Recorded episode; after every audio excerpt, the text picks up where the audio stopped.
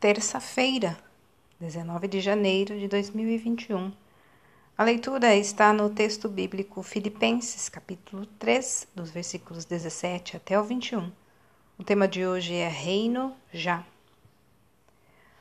O Pai nos resgatou do domínio das trevas e nos transportou para o reino do seu Filho amado. Que reino é esse?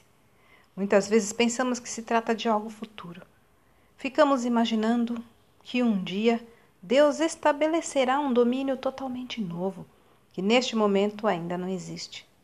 Afinal, o livro de Apocalipse conta que um dia este mundo passará a ser o reino de Cristo. Graças a Deus por isso. Seu reinado perfeito ainda vem e podemos ter certeza disso. Mas a vinda do reino de Deus é mais do que um evento futuro. Na verdade, ele já é presente. Já chegou e existe aqui e agora. Este reino foi estabelecido na vida daqueles que creem no Senhor Jesus. Qualquer pessoa que se submete à vontade do Rei Celestial já está sob seu domínio. É disso que fala a Bíblia. Assim, sua verdadeira cidadania já é do céu e, como cidadão celestial, é preciso seguir o exemplo de Cristo. Paulo fazia isso. Sede meus imitadores, como também eu sou de Cristo.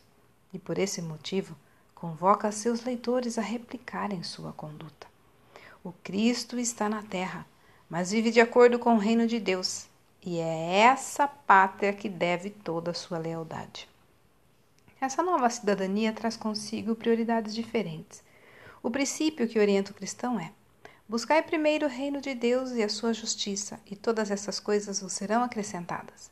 Em vez de gastar seu tempo com as preocupações e objetivos do mundo, como comida, roupas, status, segurança financeira, a pessoa que entregou o controle de sua vida ao Senhor busca a vontade dele, pois sabe que pode confiar nele para cuidar de todas as suas necessidades. Filho do reino precisa viver como tal. Tudo o que faz, a forma com que gasta seu tempo, as prioridades que estabelece, tudo deve apontar para a sua cidadania celestial.